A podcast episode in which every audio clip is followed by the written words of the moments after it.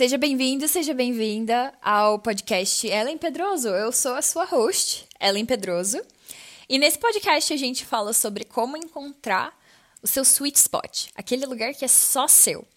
E a gente fala disso entendendo como nutrir a si mesma, a sua carreira e as coisas com as quais você se relaciona: pessoas, ideias, conceitos, conhecimentos, experiências. Eu não sei o que o episódio de hoje tem pra gente, mas vamos descobrir junto?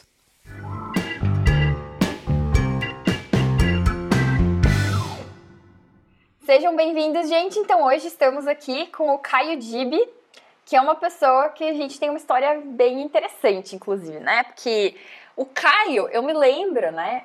Só para dar um contexto para a galera de como a gente se conheceu, que você tinha feito um evento, eu até não me lembro aonde que foi direito, mas eu lembro que eu vi, já tinha passado o evento, e eu gostei muito de você, e aí eu fui puxar papo com você em alguma rede social, né? E depois disso a gente trocou muita ideia, daí a gente também se encontrou pessoalmente, acho que pela primeira, segunda vez, né? A gente se encontrou duas vezes em São Paulo, a primeira vez que a gente bateu um papo para se conhecer e para entender o trabalho um do outro, e a segunda vez um evento, né? Que era o do jovem jovem alguma coisa, agora não me lembro. Acho que os jovens transformadores, né? Isso. Esse, esse mesmo. E aí a gente sempre se acompanha, né, meio de longe. E assim, gente, o Caio, ele é uma pessoa brilhante, é, assim, uma mente, acho que assim, um dos maiores nomes de educação no Brasil que eu conheço é você, assim, tá, tá no meu top 3, com certeza. É, não só pelo teu trabalho, né, eu acho que teu trabalho fala por si só, mas também pela pessoa que você é, pela tua ética, né. Então, assim, é, já queria começar te apresentando um pouquinho, mas também te pedindo para se apresentar, para todo mundo conhecer um pouquinho, para você falar um pouquinho de você. Então, se apresente. Então, é muito bom encontrar você, Ellen. Acho que é isso, a gente. Eu sempre respondo todas as mensagens que eu recebo né, nas redes sociais, e-mail, e eu tenho muitas surpresas com a nossa amizade, que eu gosto muito. E ter esse papo com você nesse podcast foi um presente para mim, tá sendo um presente para mim. Eu acho que você é, me, se vende melhor do que eu me vendo, assim, né? Eu acho que eu tô aí, né, criando projetos em educação e inovação e ajudando projetos, principalmente na educação pública, há alguns anos, aprendendo muito em cada projeto que eu faço. Hoje eu trabalho como designer de serviço é, dentro da Secretaria Municipal de Educação de São Paulo, que eu ajudo eles a pensar e estruturar o plano de transformação digital da secretaria. A gente está realmente eliminando caderno, eliminando Excel e criando sistemas que vão ajudar os servidores, professores, estudantes. E junto com isso, eu sou um pouco inquieto, né? Então, eu sempre tenho projetos paralelos. Agora, estou acabando de lançar um livro, que é Como Educar Famílias, que vai ter 30 mil exemplares rodando no Brasil nos próximos meses. Então, eu gosto de estar em vários lugares ao mesmo tempo e conversando com muita gente que está fazendo transformações também nos seus locais. Sim, né? E quantos livros você já publicou? São, já tem vários aí, né? Quantos são? que eu nem eu sei. acho que foram sete, sabia? Publicados. Caraca, já são impressos. sete. É, não, eu me lembro do Caindo no Brasil, né? Que até não sei, virou livro? Não, né? Ou virou? Caindo foi o primeiro livro impresso. Lógico que eu tenho, assim, alguns livros que são, são próprios meus, né? Caindo no Brasil, Guia de Sobrevivência da Educação Inovadora. E tem vários livros que eu fiz em coautoria com outros parceiros mas o Caindo foi o primeiro livro impresso. Ele está quase acabando, tem, virou realidade. Já tem quatro exemplares só no mundo. Gente! Nossa, não, e eu me lembro como se fosse ontem, assim, né? É, eu acho que até não sei, mas eu, eu, me lembro que você sempre foi muito conhecido pelo Caindo, né? Eu acho que deve ser um dos teus projetos mais que a galera mais conhece, assim, né? Porque ele, você ficou com ele muito tempo, né? Sim, eu rodei o Brasil. Depois de o Cair no Brasil é um livro sobre a viagem que eu fiz pelo Brasil de ônibus para conhecer escolas que estavam fazendo coisas diferentes em educação. E depois eu tive um privilégio muito grande de conseguir rodar o Brasil várias vezes em 200 palestras e eventos, que eu sempre arranjava alguns dias para ficar depois no lugar, conhecendo outras escolas, outras pessoas. Então foi um projeto que acabou fazendo eu conhecer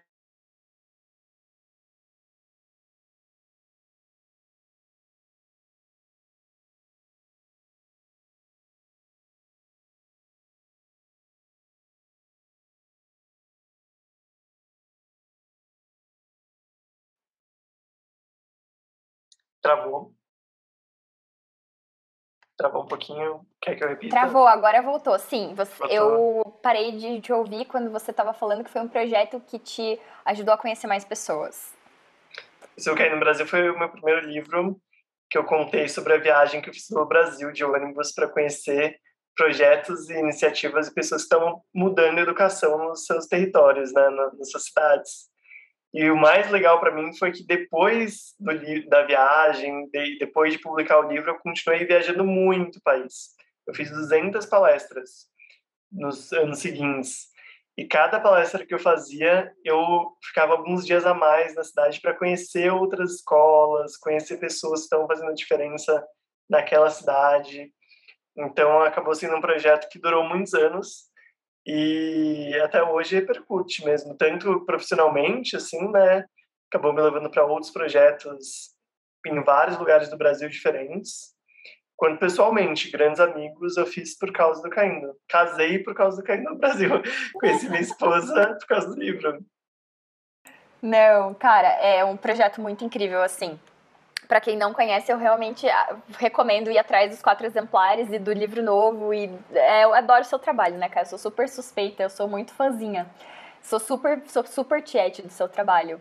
É, porque justamente, assim, eu acho que a gente, né, no mundo inteiro, né, eu, eu vi, vejo muitas coisas parecidas com o que a gente tem aqui no Brasil, mas eu acho que é um outro lado da educação que a gente, tanta pouca gente conhece, sabe? Que tem coisas acontecendo que são incríveis, cara, muito empoderadoras. Tem sistemas que, né, tipo, eu acho que você consegue falar muito melhor do que eu sobre isso, mas assim, as pessoas não sabem que tem essas coisas acontecendo, né? E a visão da educação é uma visão até um pouco tóxica, eu acho, né? As pessoas têm uma visão de educação como uma coisa muito ruim. E, cara, tem tanta coisa incrível, sabe? Isso eu acho que foi uma das coisas que eu mais adorei sempre no seu trabalho, sabe? Tem uma certa visão de tipo, cara, tem gente fazendo muito melhor. Vamos pegar essas coisas boas, vamos replicar, vamos falar sobre isso, vamos, sabe, vamos projetar essas coisas para mais pessoas saberem que elas existem, pra gente conseguir trabalhar em cima disso, sabe? E óbvio, agora você tá criando várias coisas, né? Eu acho que tudo isso faz parte, mas assim, eu recomendo muito para quem tem curiosidade, né, nesse sentido, procurar do teu trabalho e falar contigo, porque eu acho que você tem uma visão muito diferente do que a educação no Brasil, do que a maior parte das pessoas tem, né? É, eu acho que uma coisa que as pessoas ficam imaginando é que quando a gente fala de educação e inovação, né, projetos que transformam a educação, grandes projetos, com muito investimento.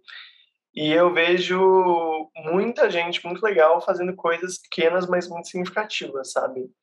Então é muito legal quando uma escola, uma rede, faz uma grande mudança, né? Então quebram as paredes da escola e criam grandes salões, trabalham só por projetos, mas também tem muitos professores, gestores ou até mesmo famílias que fazem modelos de educação muito legais que precisam ser reconhecidos.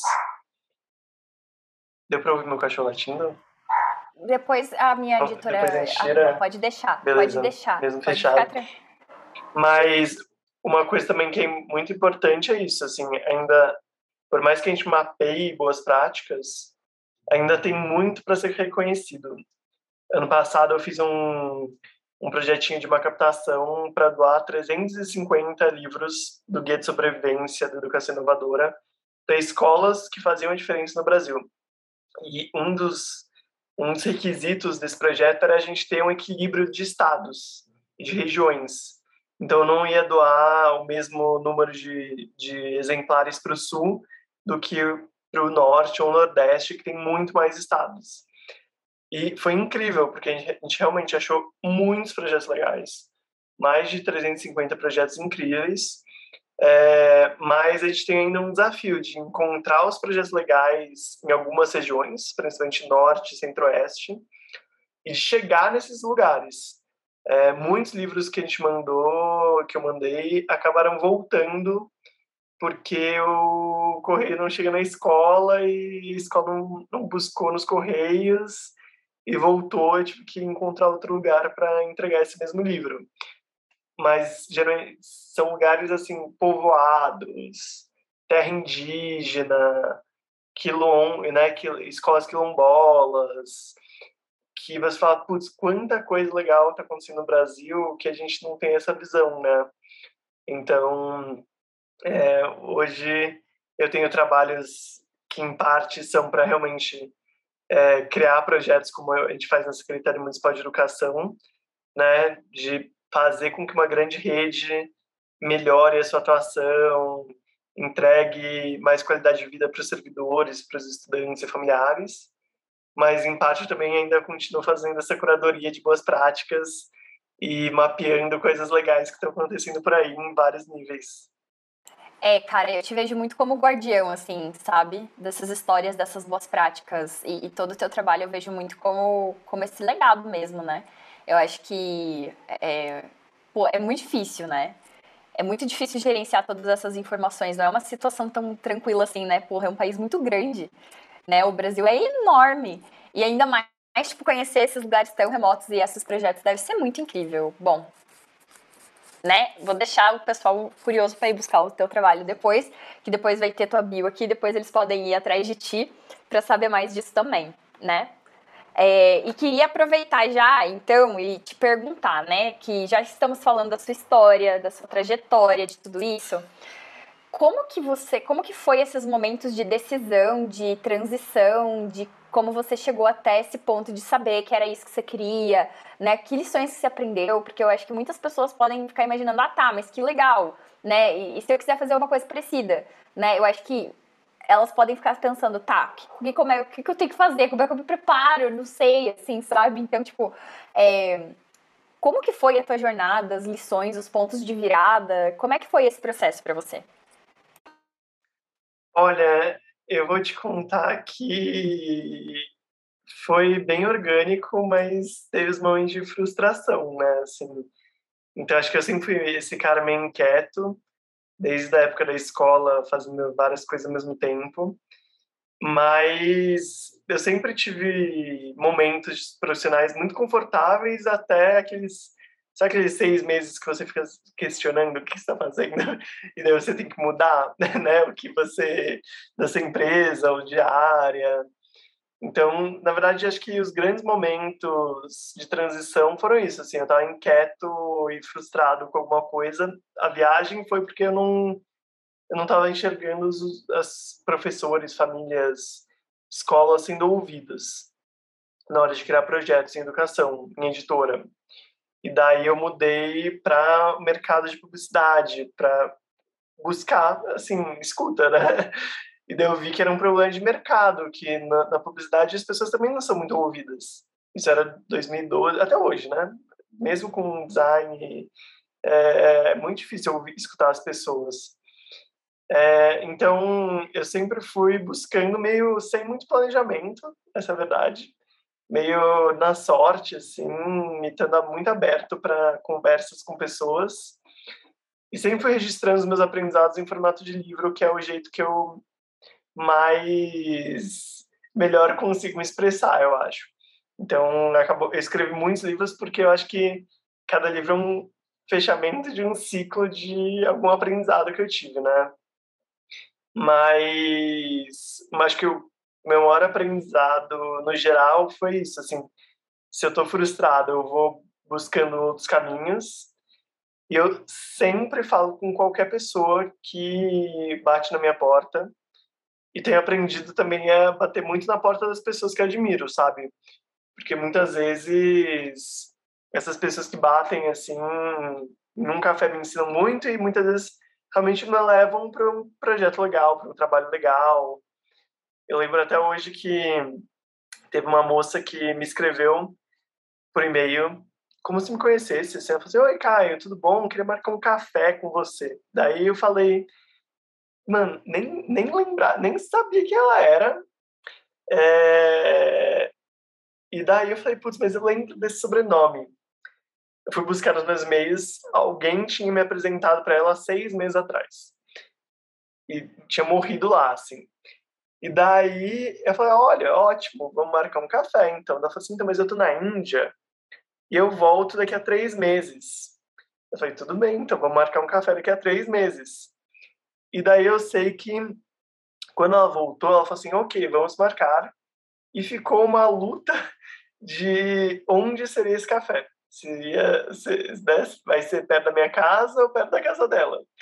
É, eu tava com a agenda meio agitada, então foi putz, se eu pudesse fazer aqui num caminho melhor para mim, né? Era um lugar meio fora de mão. E daí foi a única pessoa que eu assim acho que teve mais desafio para eu fazer o primeiro encontro mesmo.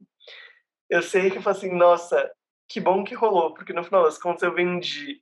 Ela comprou vários livros para doar para várias escolas e a gente fechou uma consultoria super legal para eu ajudar ela a criar um laboratório maker.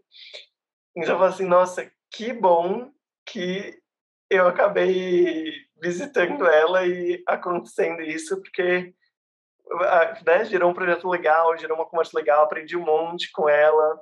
Então, de lá para cá, principalmente assim, eu tento marcar e conversar com todo mundo, não porque eu quero emprego dessas pessoas, né, do projeto com essas pessoas, mas que cada conversa acaba me abrindo muitos caminhos de aprendizado, assim, resgatar algumas coisas, né? Então acho que para mim é isso, assim, conversar com todo mundo é o mais importante de todo o processo. E acho muito incrível isso, né? Essa serendipidade, assim, essas coisas que acontecem, né, que a gente não planeja, eu acho isso incrível. E você, né, comenta isso, eu acho que muitas pessoas pensam que às vezes a gente cria, constrói né, sucesso, uma carreira, enfim, e é meio que uma linha reta, né? E na maior parte do tempo eu acho que realmente não é, que nem você falou, você não sabe quem você vai conhecer, você não sabe muito bem o que vai acontecer, né? Mas se você estiver aberto, eu acho que as coisas vão acontecendo, vão se encaixando, vão vindo e a gente vai descobrindo no caminho e vai vendo o que acontece. É... Eu imagino que para algumas pessoas que estejam ouvindo, pode ser que elas tenham alguma dificuldade né? Em, em, tipo, não sabe muito bem como lidar com, com essas situações de tipo, tá, mas então eu fico esperando, tipo, como é que eu faço? Que que eu, como é que faz essa operação aqui, sabe? Então eu acho que para pessoas que, por exemplo, possam estar tá em, nesses lugares assim de tipo com várias ideias, com muitos projetos querendo fazer várias coisas, sabe? O que, que você teria para recomendar com essas pessoas que estão nessas situações que, quem sabe, elas se identifiquem com o que você está falando por esse sentido, sabe? Tem alguma dica que você daria? Sim. Não, mas é, é realmente, acho que é um, um talento, um hábito de fofoqueiro que eu tenho, que eu marco cafés, bate-papos, duas, três vezes por semana. Eu tenho, assim, um compromisso comigo mesmo de fazer isso com as pessoas. E daí, vários amigos meus falam assim, mas o que você fala no café? Eu vou chegar e vou falar, Ellen, vamos tomar um café? E daí, como que a gente começa uma conversa, se você aceitar? É... E, na verdade, é conhecendo a história da pessoa, né? G geralmente, uma coisa que eu adoro em fazer em livro também é que daí eu tenho uma boa desculpa para conversar com as pessoas que eu admiro muito, né? Como em formato de entrevista, que é um bate-papo. Mas eu gosto muito de bater na porta das pessoas que eu admiro ou que eu quero aprender alguma coisa com elas. E a conversa geralmente roda primeiro um pouco em como está a vida, né? O que, que um pouco sobre a história da pessoa. Geralmente a história da pessoa nunca é só o que aparece no, na internet, assim, né? Eu gosto de ouvir a história da pessoa por ela mesma. E daí, naturalmente, vai encaminhando a conversa para o meu objetivo com aquela conversa, né? Então, é, aprender alguma coisa sobre ela, né? Aprender alguma coisa sobre o que ela faz, tirar alguma dúvida e criar uma relação mesmo, né? Então, hoje eu conheço muitas pessoas que acaba que eu tive um bate-papo que também não foi só um bate-papo mesmo. E daí hoje eu posso dar um alô para ela e tirar alguma dúvida, aprender alguma coisa com ela, fazer outros bate-papos, pedir uma indicação para conectar com outra pessoa. No guia de sobrevivência tenho um tem um círculo que assim, como é um círculo são três círculos que mostram como você divulga o seu projeto. Que é primeiro para os seus amigos, né? Familiares, pessoas próximas. Depois para os amigos dos amigos. Depois para pessoas que não estão nesse ciclo, né? Influen pessoas mais influencers, é, pessoas públicas. E acho que nessa, nesse quesito é a mesma coisa. Você não vai falar, não, eu quero falar com o Lula hoje eu não tenho como chegar, ligar para o Lula e falar, Lula, vamos trocar uma ideia? É, eu, vou, eu vou chegar, eu vou falar com um amigo meu que conhece alguém que conhece o Lula, né?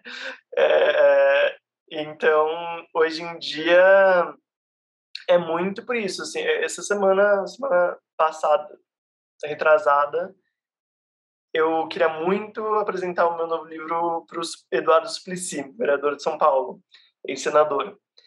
Eu falei, putz, eu eu trabalhei com um cara que conheceu, era amigo de um assessor do Suplicy. E daí eu dei um alô para esse meu amigo, ele falou, com certeza. Conversei com esse assessor, que tinha trombado por acaso num quilo aqui em São Paulo. Eu falei assim, claro que eu lembro de você, Caio. A gente conversou na fila do quilo, né? Também gente muito legal, né? E daí a gente estava, de repente, almoçando com o Suplicy, falando sobre renda básica e sobre como educar famílias. Então, acho que aproveitar a sua própria rede também, né? Tanto o conhecimento dela quanto as, os contatos que ela tem é uma coisa muito potente. Dizem que você tem todo mundo tem três contatos até chegar na pessoa que você quer, né? Então, eu e você pro, pro Obama, tipo, a gente precisa falar só com três pessoas que a gente chega no Obama. É, acho que a gente ainda aproveita pouco esse, essas conexões. Sim, não, com certeza, com certeza. Eu, na verdade, é engraçado você falar isso. Eu conheço duas ou três pessoas que já conheceram o Obama, então é engraçado falar isso, né? Porque realmente não é é muito real essa teoria, né, das três. Você tá sempre longe da pessoa X, né, de qualquer pessoa. Você tá três pessoas longe de qualquer outra pessoa, né? Eu também gosto muito dessa, dessa teoria.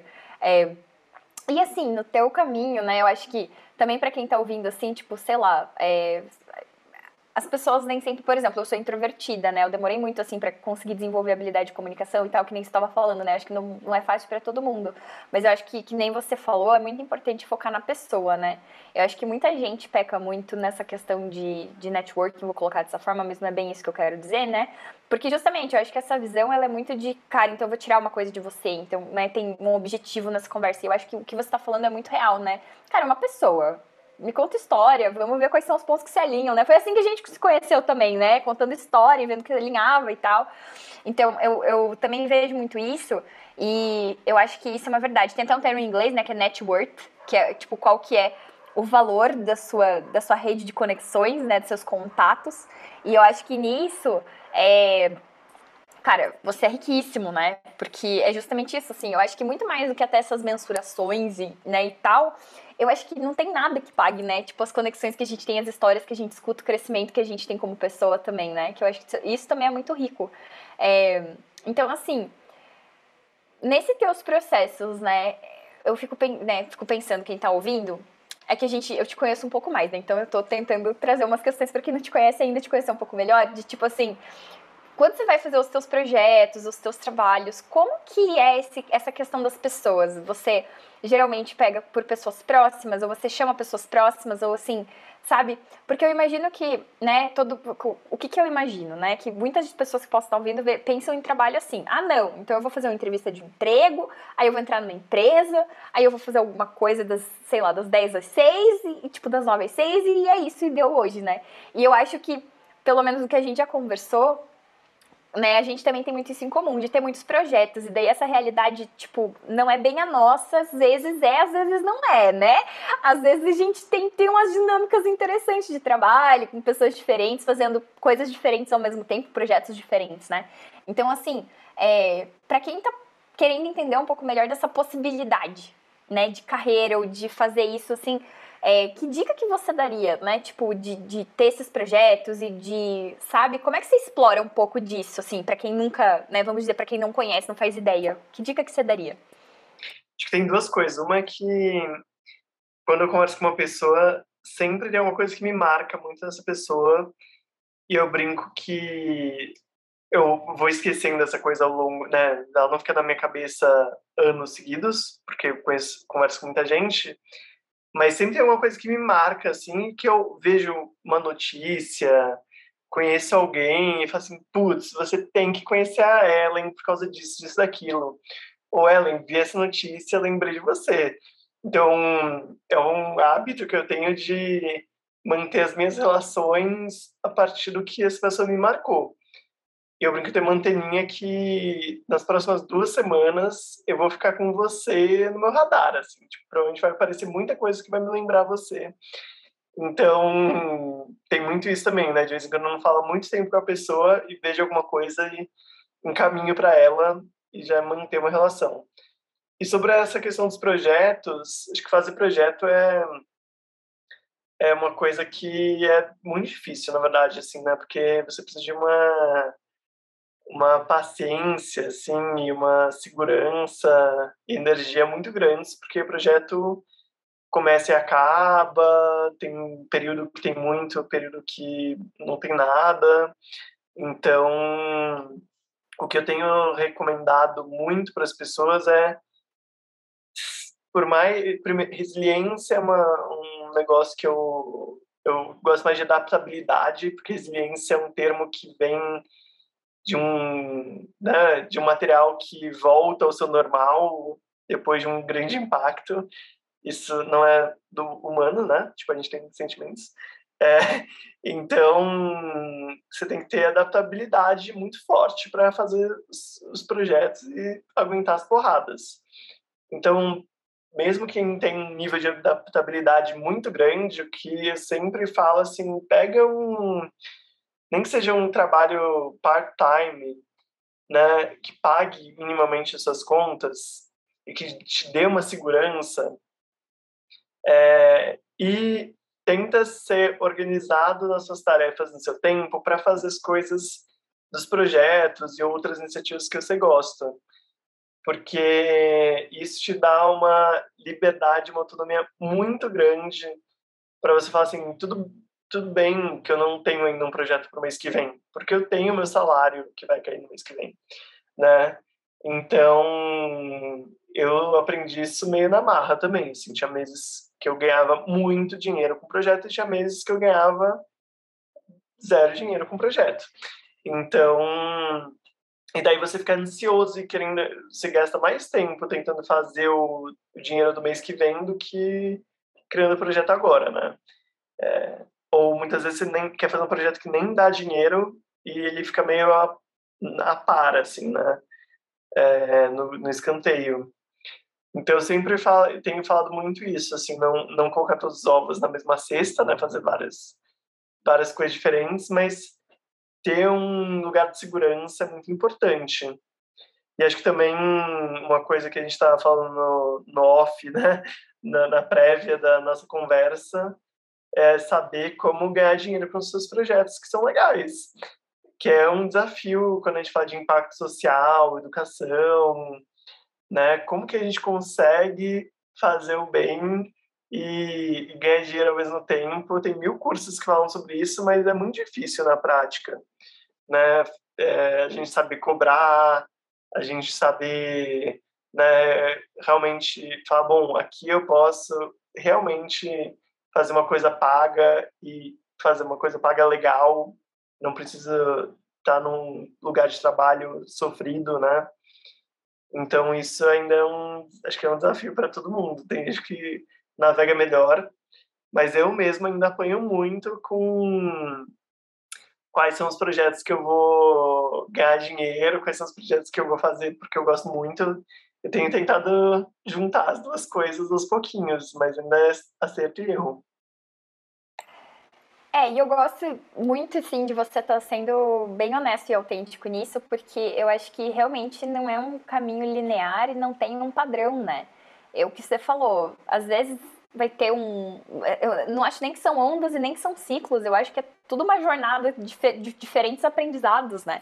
É, tem a questão financeira, tem a questão de, dos projetos que você vai aprender mais e, né, às vezes o dinheiro. Tem tantos fatores, eu acho né? Quando a gente está falando dessas escolhas que é, fica até um pouco superficial, né? A gente só resumia dinheiro, só resumia uma coisa, né? Um aspecto dele, porque na verdade todas essas coisas se compõem numa carreira tão maior, né? Numa visão tão maior de carreira, é, que é, é, difícil até da gente mensurar por um critério só, né?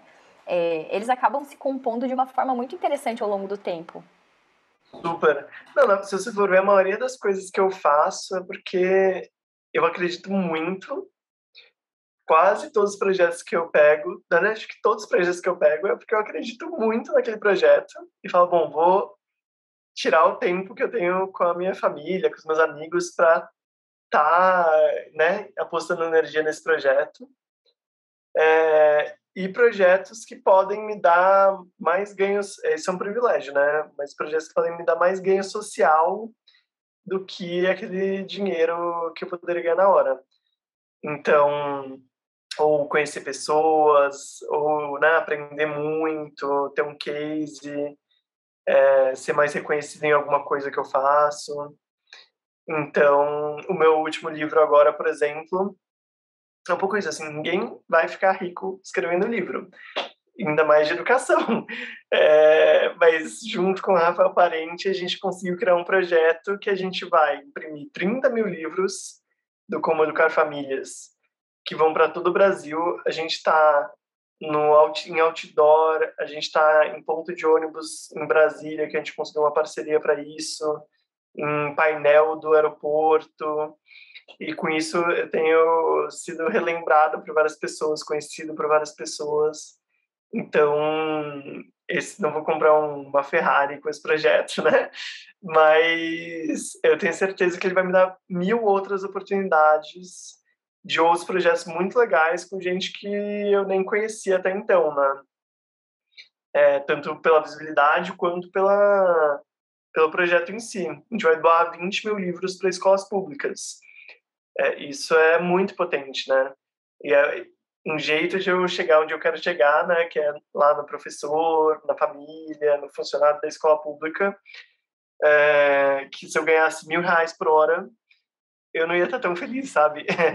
então, para mim, o propósito do projeto importa muito, mas hoje também eu tenho, é isso, eu tenho equilibrado com a conta do, do preço da carne, né? Então, tenho aprendido a fazer esse equilíbrio para também ter uma qualidade de vida maior. É, e aí a gente volta para o ponto da autovalorização, né? Que também é outra coisa, assim, complexa, né? De tipo, cara, tem tanta gente é, cobrando muito para entregar tão pouco, né? E, tipo, eu acho que isso é uma coisa muito real, assim, né? De, de quem trabalha, eu, eu, né? Me considero frila, assim, a maior parte da minha vida eu fui frila, né? Então, cara, é, eu acho que tem um ponto que eu tava te falando, né? Que eu tô orgulhosa de você, porque justamente assim, não é porque a gente é frila, não é porque, né, que, cara, não é, não é por causa dessas coisas que também a gente não tem que ter qualidade de vida, né?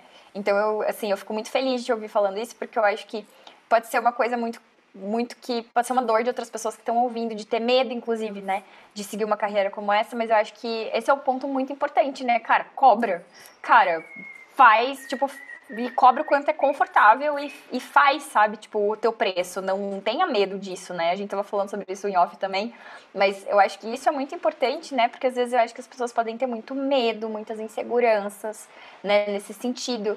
E, e eu acho que, assim, também não tô falando para ninguém enganar ninguém aqui, né? Mas eu acho que é, eu acho que é uma coisa que eu vejo muito, assim, especialmente nos meus mentorandos e pessoas muito honestas, sabe? De ter muito medo de cobrar, sendo que, cara, tem gente que tá entregando, e não de forma desonesta, quem sabe, mas só porque às vezes tem mais coragem de cobrar, entendeu? Do que uma pessoa que entrega mais.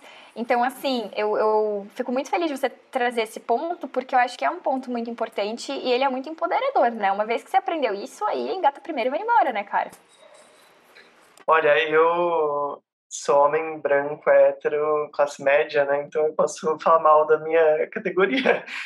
Porque eu, eu, falo, eu tenho muitas amigas mulheres, acho que isso é um problema de, geral, mas eu vejo muito com, com mulheres com esse medo de é, cobrar e se né, valorizar. Tem até um estudo que mostra que uma mulher precisa cumprir 100% dos requisitos de uma vaga de trabalho para mandar o currículo, e um homem precisa cumprir 30% para mandar o currículo. É, então eu falo assim, tipo, amiga, se você não mandar esse currículo, ou se você não cobrar esse valor, um homem branco medíocre vai ocupar o seu lugar. Então, é muito importante a gente se valorizar, né? É mais fácil falar do que fazer. Mas até uma das perguntas que eu acho que eu não respondi muito bem, que é como que eu escolho as pessoas para os meus projetos. É isso. Eu sou eu sou uma pessoa muito legal de trabalhar, mas eu sou muito exigente também, assim, é, eu sou muito acelerado, muito chato com qualidade, com prazo, comunicação clara.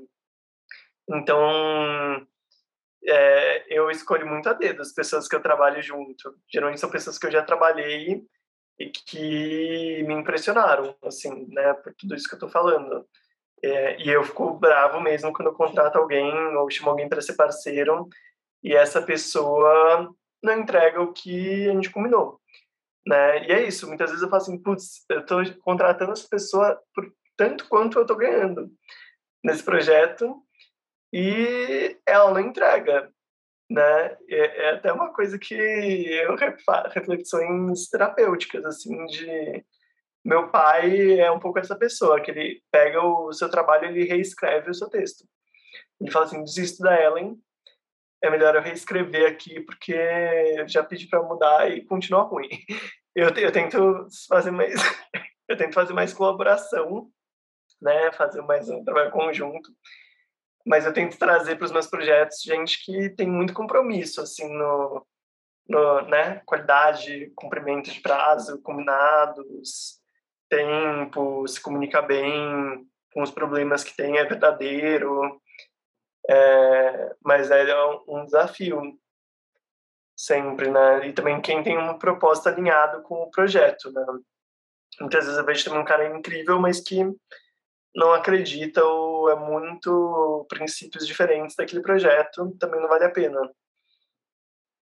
Mas quem, tipo, minimamente escreve bem, por exemplo, tem que confiar que escreve bem e falar, putz, eu escrevo bem mesmo, eu vou conseguir entregar uma coisa legal, né? Valorizar o, o histórico da pessoa profissional. Sim, e, e, isso é uma coisa interessante, né? Porque, cara, eu também sou super crica com várias coisas, assim, de trabalho, sabe? Eu sou muito, né? Imagina, eu já trabalhei com tanta coisa diferente, né? Eu sempre gosto de brincar assim, fala o nome aí de uma indústria, vamos ver se eu não trabalhei com ela. É um joguinho que eu meio que jogo só pra, só me divertir, sabe? É...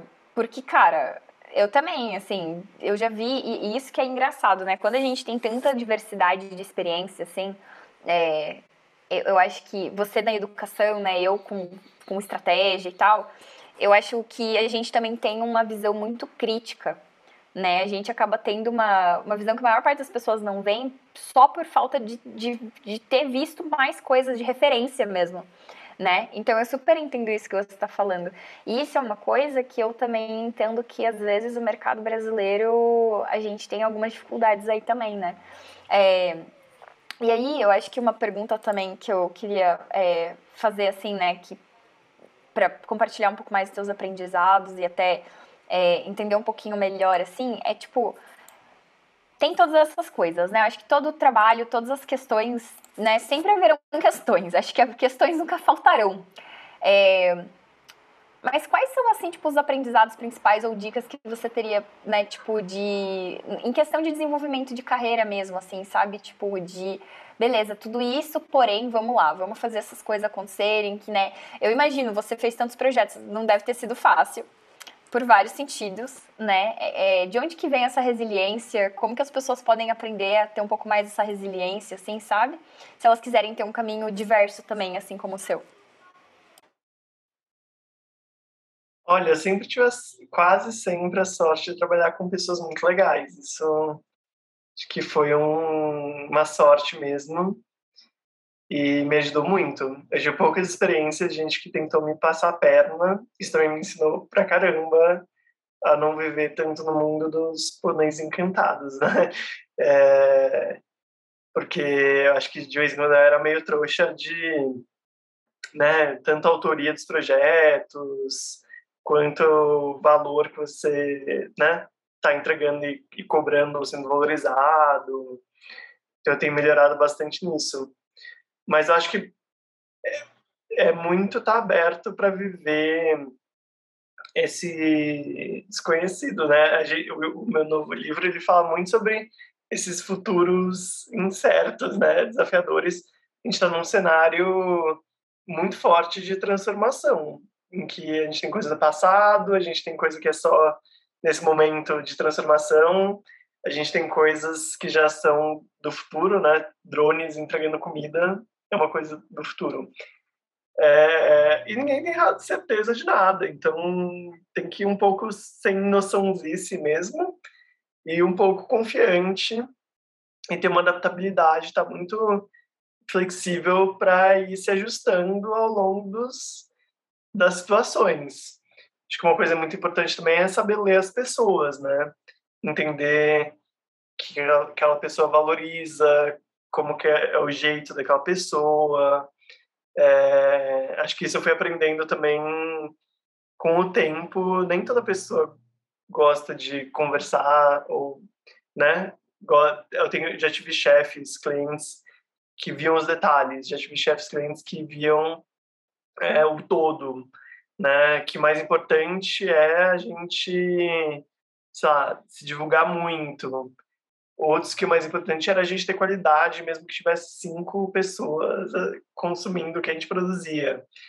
Então, é um exercício de aprender a ler essas pessoas e entender assim o que você vai trazer para elas também, né? É, e qual vai ser o valor que você vai entregar para elas. Então, você tem uma, né, um cliente que é muito da TI, que é muito, né, 01, assim, racional, eu não vou mostrar um board de criação para ele, vou mostrar o resultado final, né? Agora, eu tenho cliente que ama o processo, e daí ele quer entender o que eu fiz para chegar no resultado final. Então, ou clientes que eu, eu posso falar mais coisas, clientes que eu posso falar menos coisas, né? É, sobre né, o, o projeto, as informações e tudo mais. Então eu vou aprendendo a ler as pessoas e entender o que é importante para elas, né? Acho que isso ajuda muito no, nos percalços da vida. Eu acho também uma coisa para quem quer trabalhar com governo, principalmente, mas acho que serve para todos é eu brinco meu lema é paciência, é, humildade e persistência, paciência, persistência e humildade. Porque muitas vezes eu vou lá, quero, chego, dou uma ideia, refutado na primeira vez, dou na segunda vez, refutado na segunda vez. Falo seis meses desse negócio, ninguém me dá bola, e depois de seis meses, a pessoa que é o líder lá do, do setor fala, putz, tive uma ideia e falar exatamente o que eu estou falando há seis meses de jeitos diferentes. E eu falar, putz, que ideia genial, vamos fazer isso então, né? É, então eu brinco assim, você tem, é, você tem que comunicar essa ideia do jeito certo, mas muitas vezes também você precisa de paciência, persistência e humildade para chegar, esperar o momento certo acontecer para todo mundo, ser persistente sem ser tão insistente. Nem sempre a ideia vai ter sua assinatura embaixo, né? Então, governo isso acontece muito. É, muitas coisas que a gente batalha assim acontecem depois de seis meses, um ano, dois anos. É, e eu, eu fico só feliz quando acontece, sabe? Eu não fico brigando, reclamando, tipo, pô, já tô falando esse negócio há dois anos. É meio que, putz, que bom que agora esse negócio andou, né? Eu acho que isso também eu sigo muito no dia a dia. É, e é engraçado você falar isso, né? Porque essa coisa do tempo é engraçado mesmo, né? Tem, tem coisas que às vezes a gente tem ideia e tem o tempo mesmo. Não tem muito como atalhar, não tem como acelerar, não tem como catalisar. Quando a gente trabalha com pessoas, tem, tem o tempo, sei lá, das pessoas entenderem, das coisas sentarem. Então, eu concordo muito com você. Eu acho que isso faz parte de qualquer qualquer situação que qualquer pessoa esteja em trabalho, né? Isso sempre vai ser muito chave mesmo. E tem uma coisa que eu aprendi também, que assim, muitas vezes você não tá vendo o cenário inteiro. Então não é porque a pessoa não quer é, seguir a sua ideia que ela refuta a sua ideia. É porque ela tem outras informações, né? Ou tem outras visões de outros atores do processo que é, agora não vai dar certo mas com o trabalho o negócio encaminha, né? Então aprender também a ver isso, né? Que as outras pessoas têm os seus valores, assim, e respeitar esses outros olhares. E ser curioso para entender eles, né? Até perguntar o porquê, questionar de um jeito acolhedor, né? É, como designer eu super entendo, né? Porque é isso aí, processo de entender o teu usuário, às vezes teu usuário, às vezes é o teu colega, o teu chefe, é a empresa que você tá, é o teu time do lado, né? Também temos outros usuários, então também super entendo isso por essa perspectiva também, e eu acho que isso que você falou é muito importante, né? É, cada pessoa que você fala vai ter uma perspectiva diferente sobre o que você está falando, então é importante também tentar entender essas perspectivas, né? Para articular melhor, para conseguir entender melhor. Super. Isso também é uma coisa que eu tenho que acabar fazendo todo dia. É, e, e, o poder da escuta é muito importante nesse sentido também, né? Sim, escuta receptiva, né? De vez em quando eu, eu participo de várias reuniões que eu mais escuto do que falo, porque é importante você entender o cenário, entender a perspectiva dessa outra pessoa, ter um os mineiros que falam, né, uma noite de sono entre as ideias, para você pensar melhor naquilo e, e, trazer uma solução no dia seguinte, um outro ponto de vista. Então, estar tá com as pessoas é muito importante, de verdade, né, a presença.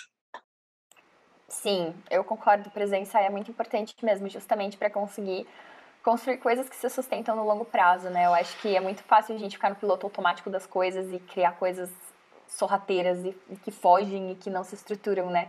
Com presença a gente consegue ter um pouco mais de consistência também, de, né, de sustentar mesmo, de criar infraestruturas, infraestruturas que realmente se sustentam mais no longo prazo e são mais sólidas, né?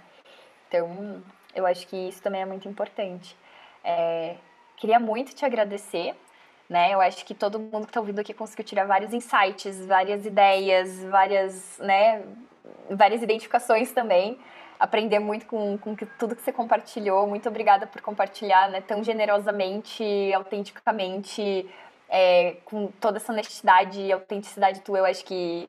Eu, por isso mesmo que eu te convidei, eu sabia que ia ser super maravilhoso. Sempre é ótimo quando a gente conversa, mas assim, sempre são conversas super significativas, né? Eu acho que o meu trabalho aqui com o podcast é justamente de trazer essas conversas que para mim pelo menos são super significativas para outras pessoas que podem aprender com elas também, né? E é sempre bom também, né? Dar uma atualizada, ver como é que você tá e tal. Então, te agradeço muito, foi muito, muito rico. Tenho certeza que todo mundo que tá ouvindo tirou muito proveito. E aí, já quero te convidar também, se você quiser voltar, quando você quiser, para falar sobre outros temas que você queira. Tá sempre, será muito bem-vindo. E é isso, né? Quero deixar você aberto aí para falar algumas palavras finais, se você quiser, para quem está ouvindo, e te agradecer mais uma vez. Foi incrível, Caio. Não, eu que agradeço você pelo convite. Espero que eu não tenha confundido muito. A gente fala um monte de coisa, né? E convido todo mundo que está ouvindo a me escrever, igual você fez, né? Igual eu faço com outras pessoas. Eu acho que esse poder das conexões é muito importante mesmo. Eu gosto muito de trocar ideia e conhecer novas histórias. E sempre estou aí para ajudar as pessoas e também aprender muito é, no que elas precisarem. Obrigado mesmo, Ellen. E boa sorte nos próximos episódios. Estou adorando esse projeto. Muito, muito obrigada. E é isso por hoje, gente. Até o próximo episódio.